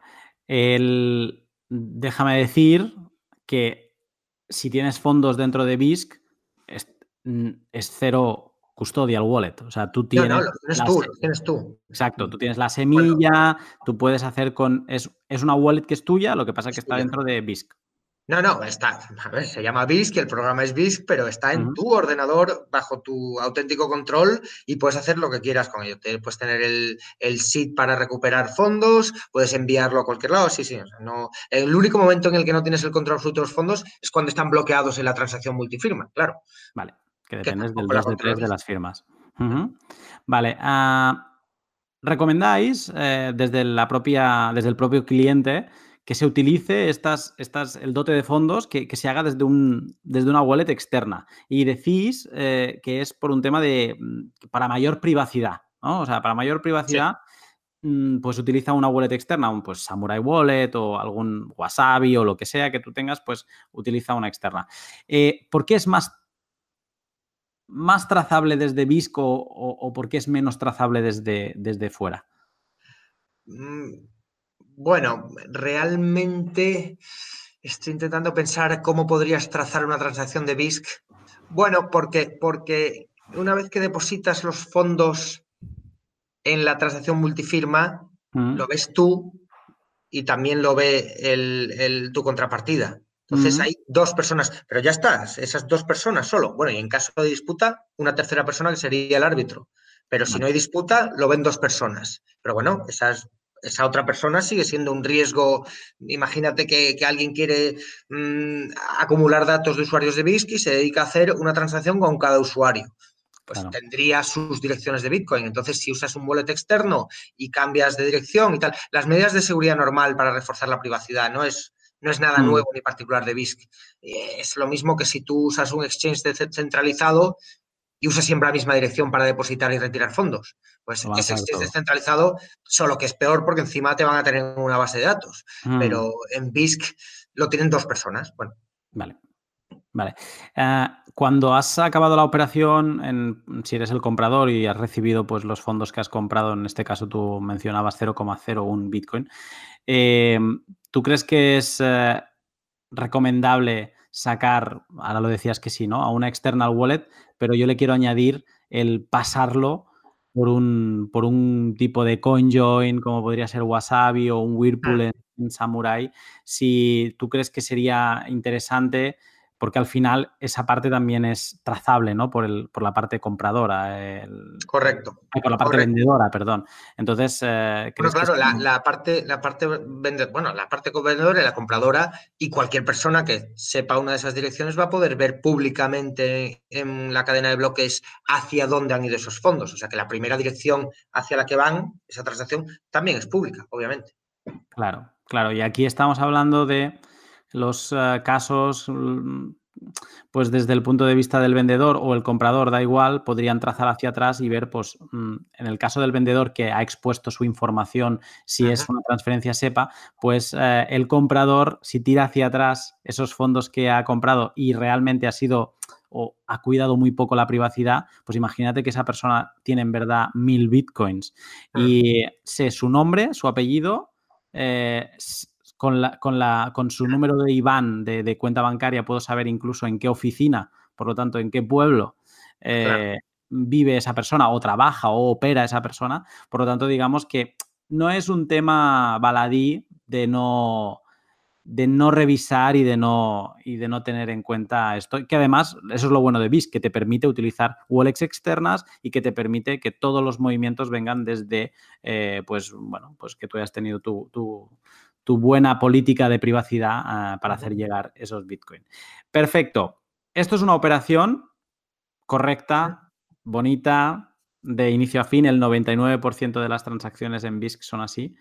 Pero puede pasar lo que decías tú, ¿no? Que, haya los casos de que, pues que haya, que eh, necesite un arbitraje, necesite que entre a trabajar el árbitro, pues por ejemplo, porque el, vendedor pues recibe los, los euros, ¿no? Y es un tío que es un viva la vida, eh, ha recibido los euros por una transferencia SEPA, pero no confirma la recepción y esa operación se queda allí muerta. Eh, y el, digamos que el comprador pues no puede desbloquear esos bitcoins. Ese sería un caso y el que tú has comentado antes, que es que el vendedor pues eh, mm, pone el, el, ahí, perdona, el, comprador pues eh, no acaba de enviar la transacción eh, y se queda el vendedor con los fondos bloqueados, pero no los puede retirar porque el vendedor no, no, ha hecho el pago y, digamos que se quedan en el aire. Y ahí es el momento en que aparece el tercer actor, que es el, árbitro. Entonces, eh, lo has comentado un poco por encima, pero ¿cómo, ¿cómo, se activa y cómo funciona el arbitraje? O sea, ¿de qué manera si, yo ahora opero por primera vez en BISC y tengo la mala suerte de caer en ese 1% de, operaciones que necesitan arbitraje, ¿cómo, cómo, cómo aprieto para árbitro beneficio? Límite de tiempo para las transacciones, para las eh, compraventas. Eh, el límite de tiempo depende del medio de pago, entonces es más corto para, pues yo que sé, para Revolut, que es un método de pago instantáneo, el límite de tiempo son 24 horas, pero realmente casi todas las operaciones se han terminado en una hora o dos como mucho. Em, eh, para las transferencias bancarias, si no recuerdo mal, ahora son seis días. Antes eran siete, ahora creo que son seis. Eh, pero imagínate que te pilla lo más frecuente. Eh, la razón más frecuente por la que interviene el árbitro es porque se agota el tiempo. Eso a veces pasa pues, si hay un fin de semana de por medio, yo que sé, o estaba viajando una de las partes y no ha sido diligente en ir al banco, en hacer la transacción rápido, o, o, por cualquier otra cosa, la mayoría de las veces son errores. Mm. Incluso a veces en, hace tres versiones de BIS que había un error de comunicación que no le llegaba a una parte el mensaje de que se había pagado del otro. Y bueno, todos esos errores son muy fáciles de resolver porque aparece el árbitro, le pregunta al vendedor, eh, ¿has cobrado? Y le pregunta al comprador, ¿has pagado? Y, normalmente no, porque no he, pagado porque no me ha llegado el mensaje, perdón, no, no, no me ha llegado el mensaje tal de que tenía que pagar. Y esos, esos casos, que son la mayoría, se resuelven muy rápido. Pero pon que, que, es, que es un estafador que quiere comprar Bitcoin sin pagarlos. El, riesgo lo suele tener el vendedor, porque piensa que el vendedor está bloqueando todos los Bitcoins que quiere vender. Mm. Mientras que el comprador solo bloquea el depósito de seguridad. O sea que hay un mm. riesgo diferencial entre los dos. Em, entonces, es muy raro que el vendedor esté haciendo trampas. Muy raro. Eh, porque es que sus bitcoins están bloqueados, entonces arriesga el 100% de lo, que, de lo que puede ganar. Eh, el riesgo suele estar en que el comprador no pague. Vale. Pero entonces aparece el árbitro y lo primero que hace es decirle al comprador, ¿has pagado? Y, el comprador dice, sí, sí, claro que he pagado, si es un estafador. Eh, y entonces le dice, bueno, pues ahora demuéstramelo. Hmm. Y, ahí hay varios métodos que van de más intrusivos con la de menos intrusivos con la privacidad a más y, en el peor de los casos hay varias herramientas de mandar documentos firmados digitalmente eh, que te permiten pues mandar un pantallazo que no puedes modificar, por ejemplo. Entonces, mandas un pantallazo de que has realizado la transferencia. Que todavía no te fías porque el otro dice que no ha cobrado tal, pues hay métodos aún más intrusivos de demostrar si has pagado o no has pagado. La mayoría, lo normal es que si alguien quería comprar bitcoins sin pagar, se descubra muy rápidamente. todas las historias que he leído, porque estas cosas, bueno, al cabo del tiempo, sin revelar datos, por supuesto, pero en términos genéricos se van dando estadísticas y se van contando por parte de los árbitros de forma anónima para ellos también en el foro de BISC. Y, bueno, te van contando, ¿no? Pues el mes pasado he resuelto 20 disputas. De las 20, 18 eran errores sencillos y se resolvió en unos minutos. Eh, una fue una cosa más complicada, que el tío no pudo pagar mm, a tiempo por lo que fuese, y la última fue un estafador porque el tío decía que había pagado, pero no, no lo quería demostrar. Mm. Eso, eso, es lo que suele... Y tampoco te puedo decir mucho más porque no, solo sé la información pública que, hay Esa es otra, otra cosa de BIS, que es todo muy, muy transparente en su operación. Aún así, yo tengo un problema con los árbitros mm. desde el punto de vista de que no es escalable. Porque yo aspiro a que BISC, pues si ahora tienen unos pocos miles de usuarios, eh, yo aspiro a que BISC llegue a decenas de miles, cientos de miles de usuarios y, aunque sea el 1% de las transacciones el que tiene problemas, eh, necesitarías cientos de árbitros y cuantos más árbitros, más problemas de seguridad. Entonces, eh, tanto yo como la mayoría de los programadores de BISC están trabajando en el nuevo sistema en el que no hay árbitros. Y hay como muchos mediadores que ayudan con los problemas técnicos sin tener control. Al final, el árbitro vuelve a ser un punto vulnerable, no es una cosa descentralizada. Bueno, bastante centralizada porque los árbitros son anónimos y tal, pero, pero pero no es, siempre se puede mejorar. Y un punto más de descentralización sería que no hubiese árbitros. Y en eso se está trabajando. En este tema hay mucha, hay, hay mucho jugo, entonces eh, mm, tengo muchas preguntas eh, que hacerte, pero salto directamente a lo que estás comentando ahora.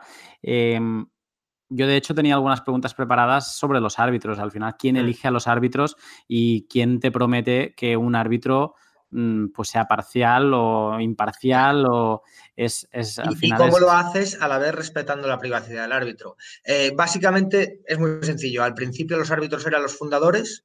Entonces, bueno, son los que más comprometidos están con el proyecto, habían dedicado su tiempo y su tal, pero eso tengo entendido que dejó de ser, así hace un tiempo. Eh, Manfred eh, von Karrer, que era uno de los fundadores, se ha retirado de BISC hace un tiempo, hace, hace, unos, para que sea de verdad la DAO la que tenga el único liderazgo. Eh, otro de los fundadores tuvo problemas médicos y se tuvo que retirar de BISC hace también un tiempo. Entonces, no se sabe quiénes son los árbitros ahora, pero entiendo que han sido elegidos por los fundadores entre su gente de confianza, pero aún así, es estás confiando un poco, ¿no? Y, esto es lo que se quiere evitar en BISC. Y por eso el plan es que los árbitros desaparezcan eh, de aquí a seis meses eh, cuando salga el nuevo protocolo. Y, para mí es fundamental por el lado de la confianza, pero también por el lado de la escalabilidad. O sea, el tema de los árbitros no, no va a escalar a muchos más usuarios. Mm, por el tema de la confianza, eh, a mí lo primero que se me ocurre es que es como todo, ¿no? O sea, si tú tienes sobornado a un árbitro o si tú te repartes el botín, eh, digamos que un árbitro podría siempre barrer para, para casa tuya, digamos, y, aunque no tuvieras tú la razón, pues eh, digamos que podría... Sí, sí pero es verdad, es verdad que se sabría muy pronto porque la gente, ah, la gente inmediatamente escribe en las redes sociales y en los foros de BISC y en todos lados, si tiene cualquier problema, normalmente suelen ser problemas de retrasos. O sea, cuando un árbitro tarda dos días en responder a una disputa, inmediatamente aparece en el foro.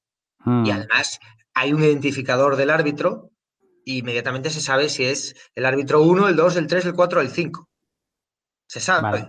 Entonces, eh, sí, es un riesgo, pero por suerte, gracias a que veis que es muy transparente, es un riesgo eh, sobre el que se alertaría muy pronto y, que se tendría que resolver muy pronto. Bueno, lo primero que se haría es que la DAO puede quitarle al árbitro sus, su facultad de ser árbitro, vamos.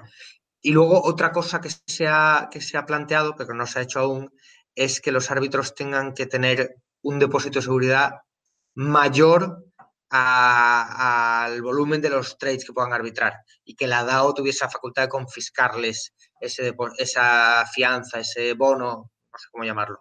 Pero bueno, pero a mí no me gusta demasiado ese sistema. O sea, yo creo que aún así eh, es primero le, haría que el árbitro tuviese que arriesgar mucho para, participar y, cómo se lo compensas. Para mí lo, lo, más sencillo es eliminar la figura del árbitro.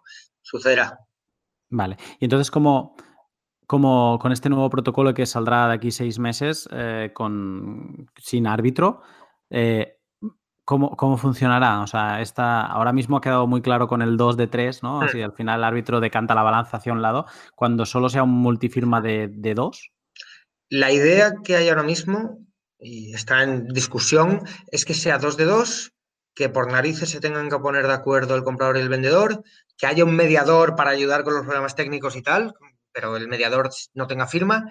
Y, ahí habría que cambiar el equilibrio de los depósitos de seguridad para crear un poco un sistema de, destrucción mutua asegurada, ¿no? Que ambos tengan lo mismo que perder, si, no se ponen de acuerdo.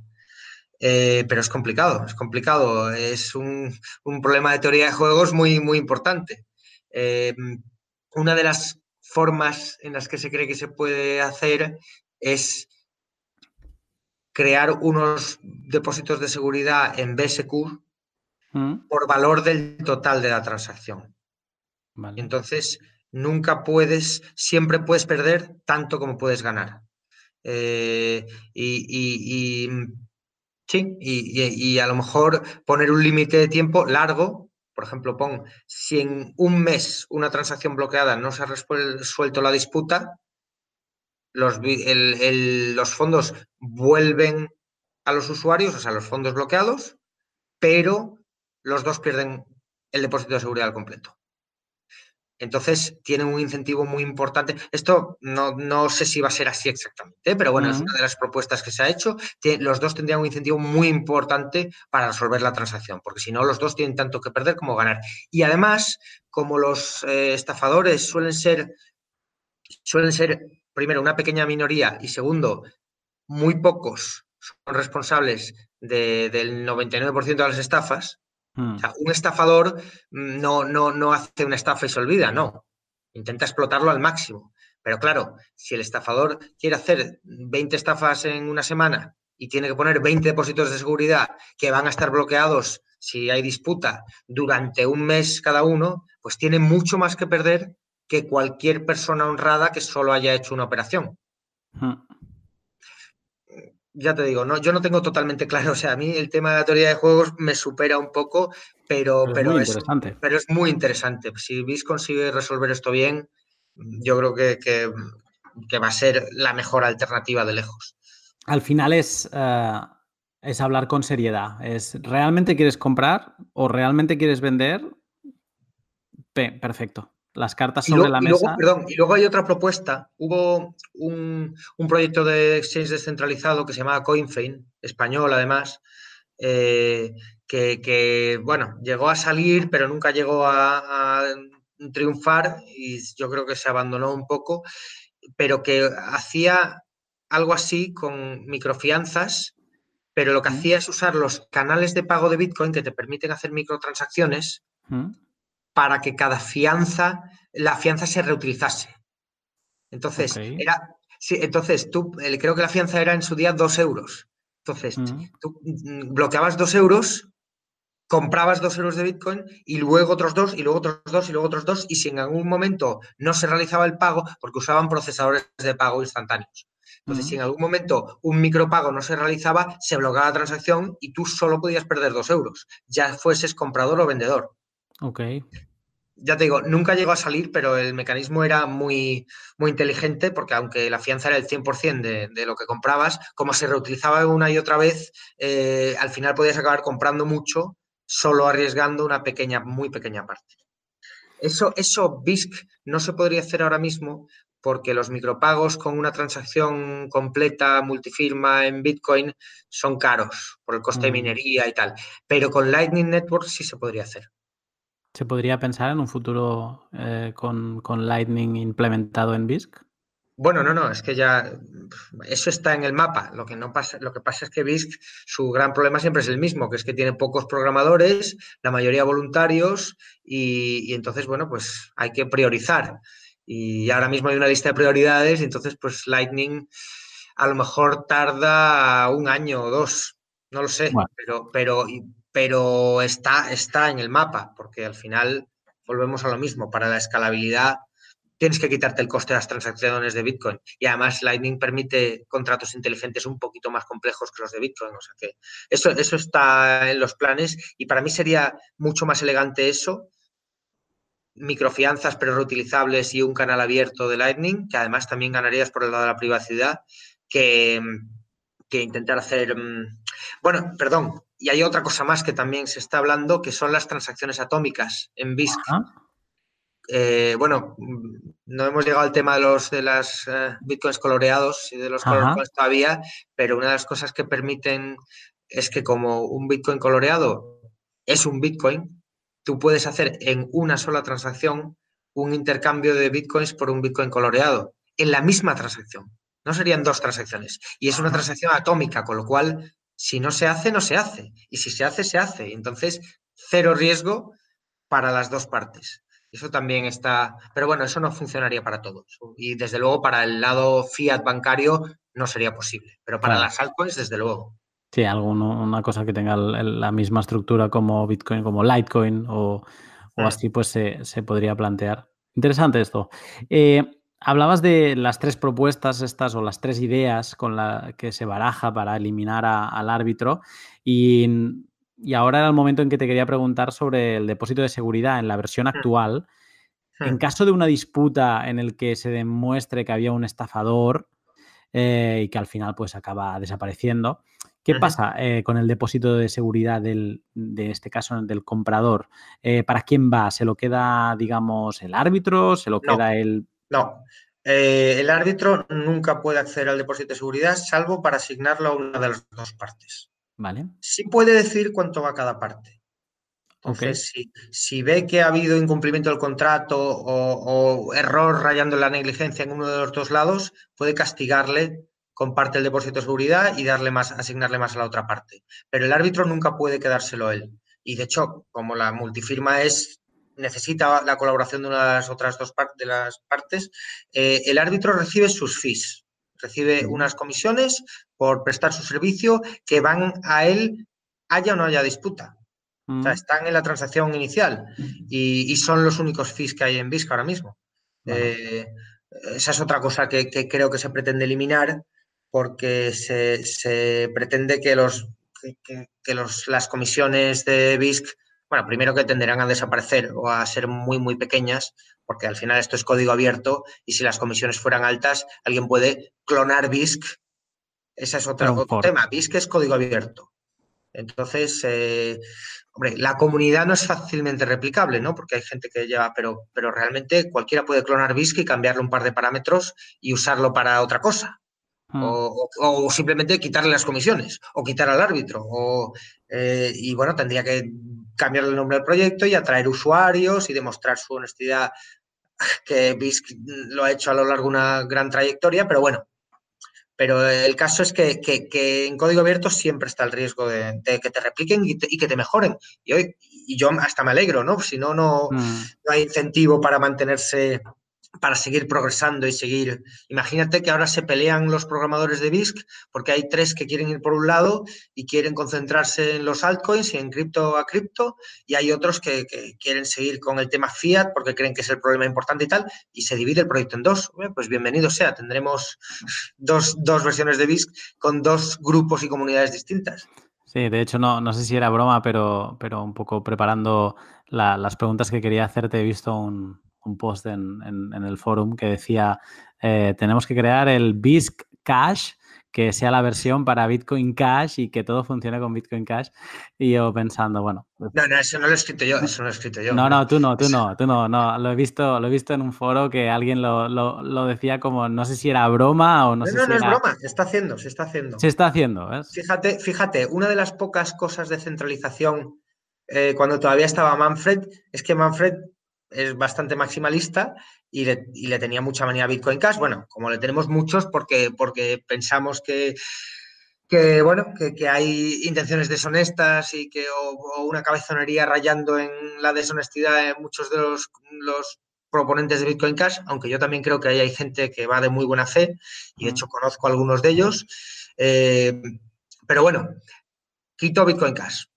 Quitó Bitcoin Cash, fue una decisión dictatorial.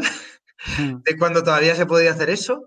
Y, hubo gente que, oye, que usaba, porque había volumen de Bitcoin a Bitcoin Cash en BISC, y hubo gente que, oye, que se quejó, y hubo mm, Roger Ver o no sé quién dijo, pues clonamos BISC clonamos BISC y cambiamos eh, Bitcoin a Bitcoin Cash y que Bitcoin Cash sea la base. Y además fue en ese momento en el que Bitcoin Cash tuvo problemas con varios exchanges, eh, porque hicieron un fork, metieron la pata, algunos exchanges pensaron que iban a tener responsabilidad legal si se perdía dinero, y entonces los quitaron de algunos exchanges, entonces dijeron, pues vamos a crear un exchange descentralizado.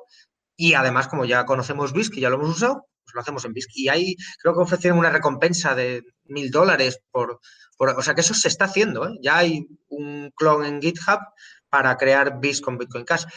Y, lo mismo, bienvenido sea. Si no fuese verdaderamente descentralizado y transparente y código abierto, no se podría hacer eso. Eso está, está muy bien que así sea y, que además se, se, pueda ver y que se, que se demuestre.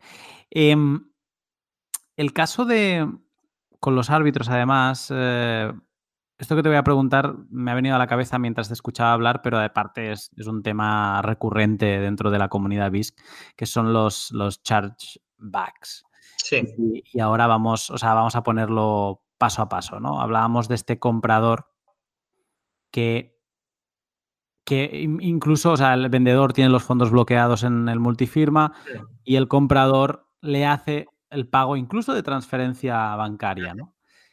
El vendedor ve que le han llegado esos 100 euros, 1000 euros, los que sean, y aprieta el botón de confirmo, eh, recibido el pago.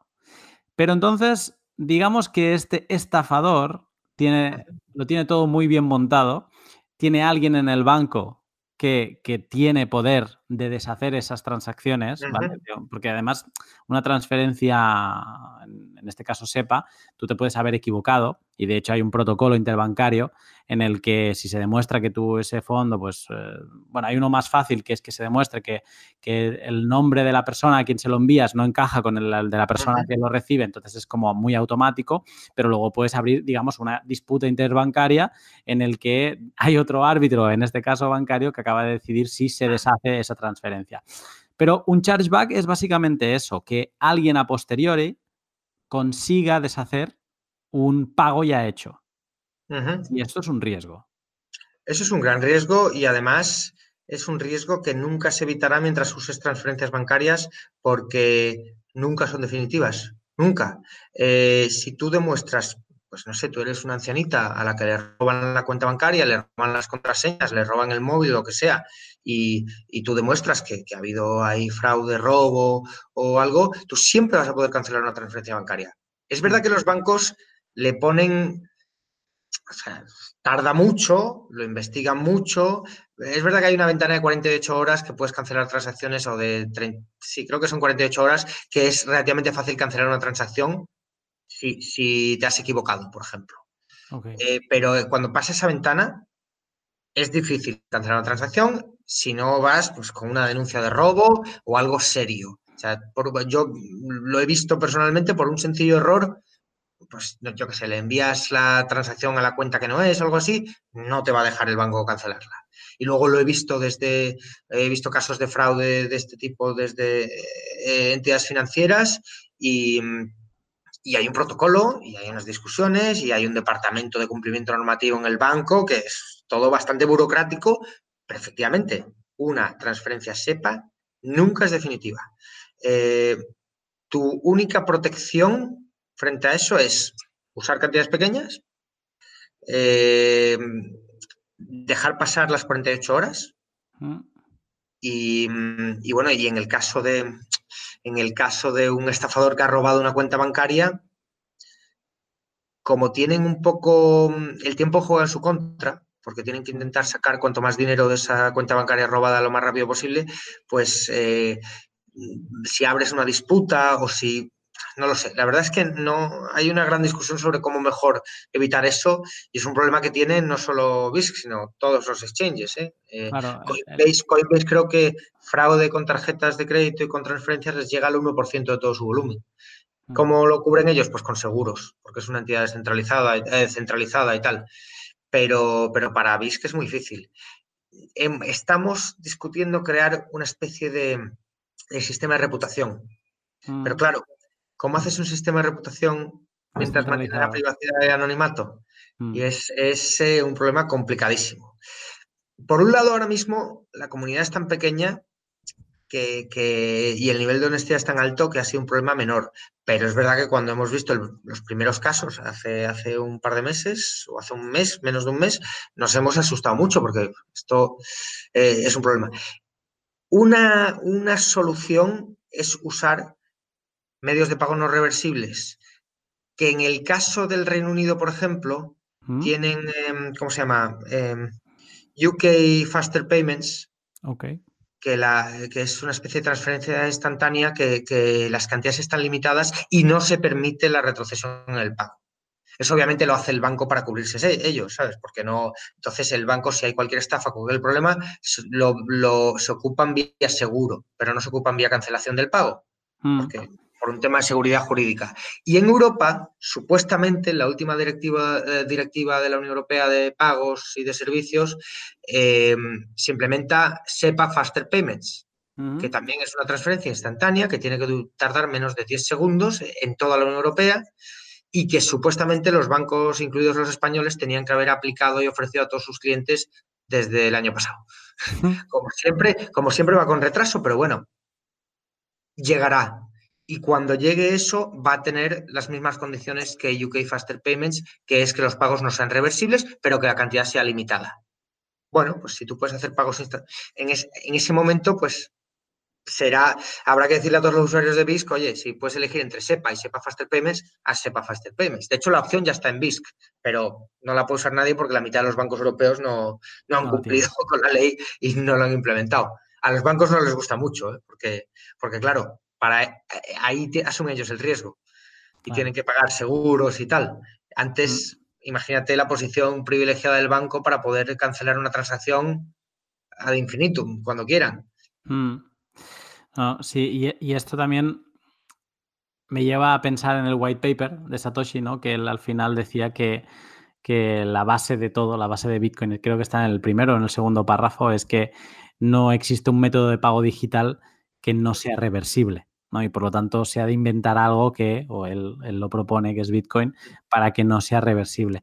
Entonces, tú lo has comentado al inicio y me ha sorprendido porque yo lo estaba buscando como un loco y más con la noticia de local Bitcoins, del, pago mano a mano, o sea, de quedar eh, con alguien en, físico y, poderle hacer el, traspaso de los Bitcoin en, persona. ¿Es posible esto?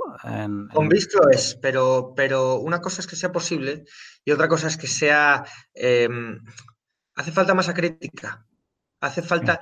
Eh, en el momento en que estás usando SEPA, tienes acceso a 300 o 350 millones de europeos y, con que haya mil que estén usando BISC, ya es un mercado líquido.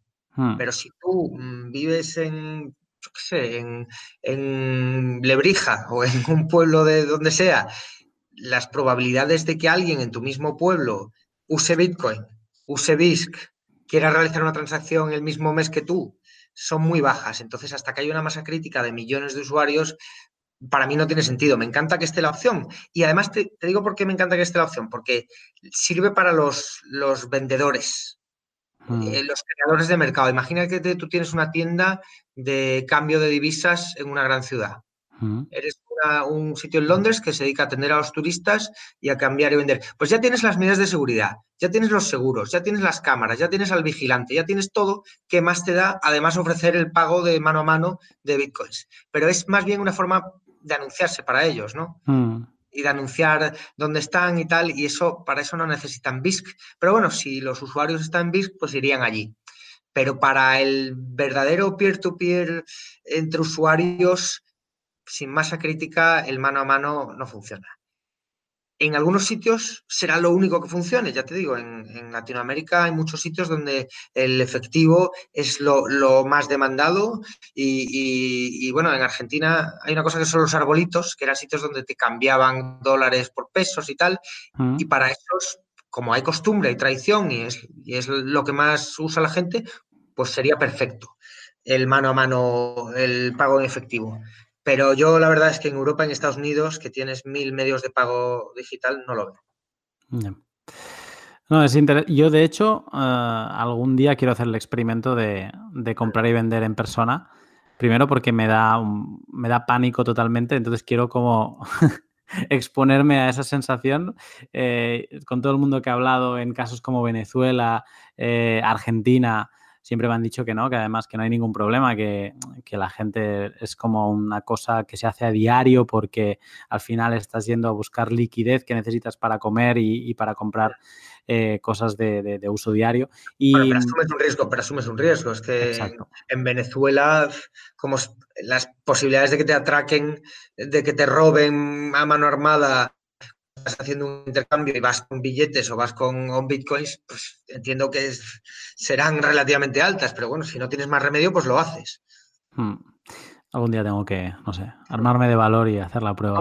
Yo sí lo he hecho, yo sí lo he hecho en España. Yo los primeros que bitcoins que compré, eh, bueno, los primeros no, pero vamos, de los primeros, cuando apareció local bitcoins lo quise probar y lo hice en Madrid, pero es que Madrid es una ciudad grande y bueno, pues encontrar a una persona o dos no es difícil. Y entonces mm. era, había tan poca gente y era, al final, acababas conociendo a todo el mundo y, no, no había ninguna sensación de peligro.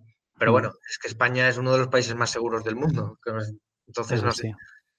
Te, voy a hacer un off topic y eh, ahora ya estamos cerrando esta primera parte de, del, del, marketplace descentralizado, pero te voy a hacer un off topic porque me ha hecho mucha gracia lo que decía al inicio, ¿no? Que he repasado vídeos tuyos, que muchos son antiguos, y siempre empezabas diciendo lo mismo, que es, eh, ahora os voy a explicar mm, esto y esto y esto de Bitcoin. Dice, y al final, a quien se descargue una wallet y yo vea que es nueva, les, os voy a dar Bitcoins.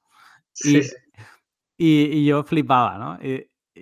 ¿Te acuerdas cuánto repartías eh, o cuánto podías repartir en aquellas primeras veces?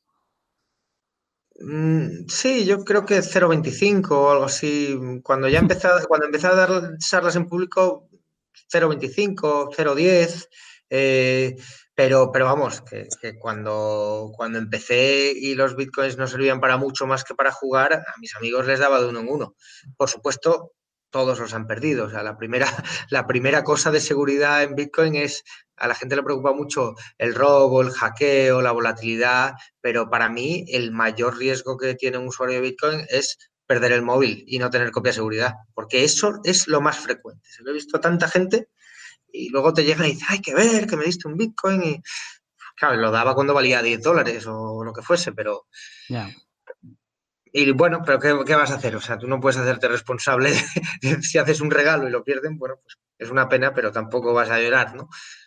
Sí, no, pero me, ha parecido muy curioso y bueno, eso también demuestra pues la, la, el tiempo ¿Qué hace que, llevas en esto de, Bitcoin, no solo leyendo, sino también involucrado eh, por esa parte y luego en proyectos pues, pues como BISC? Eh, en cuanto a BISC, eh, pues básicamente yo no te voy a atracar más por hoy porque el melón que queda por abrir, que es no, no, es poco, es el, liderazgo descentralizado y es la DAO. Era la, la única parte de ataque, de posible ataque, tú lo has dicho ahora, el poder que llegó eh, llegaban a tener los, los fundadores, Manfred y, los demás, eh, pues al final les podrían haber hecho llegar unas cartas diciéndoles, oye, esto por aquí o por allí no vaya a ser que tengamos que ir a por vos. No, eh, para mí era una certeza, era cuestión de tiempo. Exacto. Y entonces... a todos, a Eric Forgis de ShapeShift, a, a todos, a todos les ha pasado. Tú estás en un país de Occidente y las autoridades y los reguladores, en cuanto el volumen llegue a un cierto tamaño, te van a, te van a preguntar. Y e, esa es la parte interesante de, de, esa, que tú lo decías antes, no es una descentralización porque sí, es una descentralización que lo que busca es eliminar cualquier posible punto de centralizado de ataque Mm, para estas autoridades mm, normalmente pensamos estatales, pero bueno, podría ser una, gran empresa o podría ser otro actor que, no tenga un, buen fin contigo. Eh, y, es eso, no, no me voy a meter a, abrir este melón que es muy interesante, eh, porque además... muy, brevemente, muy brevemente. Para mí el caso de Shapeshift es eh, el caso de Shipsit es muy, muy significativo, porque es que estos chicos eran, son muy listos y tenían muy claro que les iban a atacar y, que les iban a pedir datos, y desde el principio dijeron, no vamos a acumular datos, no vamos a hacer cuentas, no vamos a pedir registros a los usuarios, esto es un cajero solo de cripto a cripto.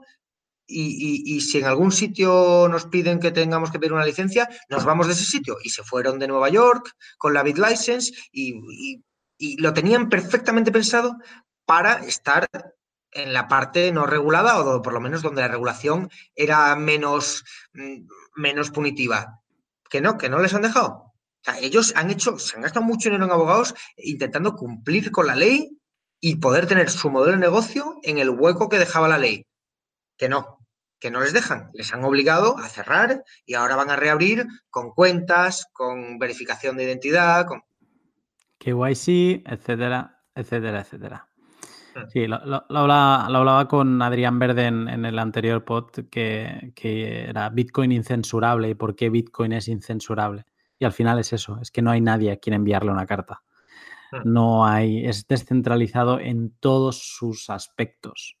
Eh, entonces es difícil. Y, y, es interesante porque justo lo que decía antes, hoy he tenido esta discusión en, en Twitter y no a colación de, que tenía que hablar contigo, pero, pero bueno, de esto de lo que es un DEX, ¿no? Y los grados de DEX que, hay, ¿no? ¿Es solo que tú controlas las llaves o, qué es? ¿El servidor es descentralizado? ¿Qué es? Y, eh, y, de hecho ha habido alguien que me ha hecho una diferenciación entre, no, es que no es un DEX, es un exchange peer-to-peer y eso es otra cosa, ¿no? O sea, como que no hay un consenso o la gente, digamos, eh, no se sienta a reflexionar sobre qué es un DEX, pero sin duda, para mí, si hay algo que se parece muy mucho a un, a un DEX, es mm. BISC.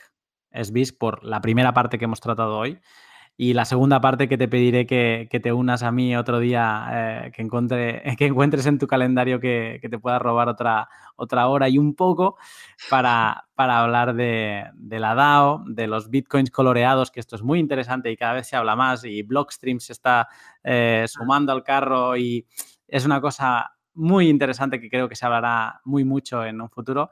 Y pues bueno, el token, el, el, BSQ y cómo funciona todo todo el proceso de, la DAO, de, nuevas propuestas, etcétera, etcétera, etcétera.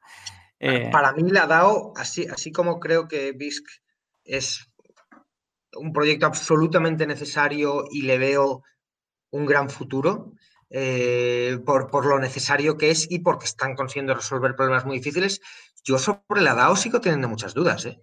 Yo, o sea, me parece interesantísimo, la sigo, me involucro, voto, me parece interesantísimo, pero, pero yo sigo teniendo muchísimas dudas de si puede funcionar. Eh, y, verdaderamente tuve muchas discusiones con los fundadores de BIS de, pero no podéis hacer esto sin un token propio, no podéis usar Bitcoin para esto, tal. Y, había cosas que efectivamente eran muy difícil hacer sin un token propio y muy difícil hacer sin una DAO, las votaciones, muchas cosas. Y no podéis usar firmas. Yo no parado más de darle vueltas porque es que, bueno, a ver, a ver, ojalá, ojalá salga, pero yo tengo muchas dudas sobre la DAO porque es que es un reto muy grande.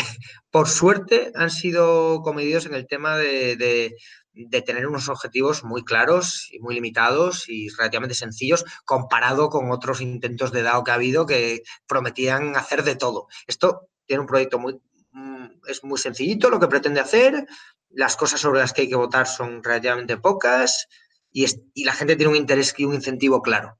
Aún así, tengo mis dudas. Pues eh, perfecto, ¿no? no lo podemos dejar de, de, mejor manera para el siguiente y de hecho me has dado una idea a ver si, a ver si lo podemos hacer. Eh, pero bueno, de momento por hoy, yo, eh, Félix, solo te tengo que agradecer el momento, el trato y, todas las explicaciones. Y, nada, si alguien te quiere localizar, te quiere seguir y un poco, pues, porque tú dices que que quizá no trabajas, digamos, no, tus ingresos, digamos, no están relacionados con Bitcoin directamente, pero sí que eres activo y sí que, vas publicando y además eh, comentas mucho temas de BISC. ¿Cómo te pueden encontrar? Pues como me has encontrado tú, por Twitter, Flix1. Es fácil. L-I-X y el número 1. Correcto. Perfecto, yo lo pondré igualmente debajo del, del pod y cuando lo publique y todo, pues eh, la gente pues, lo tendrá sencillo de, encontrarte, pero yo os recomiendo a, los que nos escucháis, pues que aparte de, seguirle, que hagáis estas búsquedas que yo os he comentado en, Google de Félix Moreno y Bitcoin y ya veréis que, os van a salir vídeos muy antiguos y muy interesantes de, temas que ya hablaba Félix hace mucho tiempo y que siguen estando muy candentes a, a día de hoy.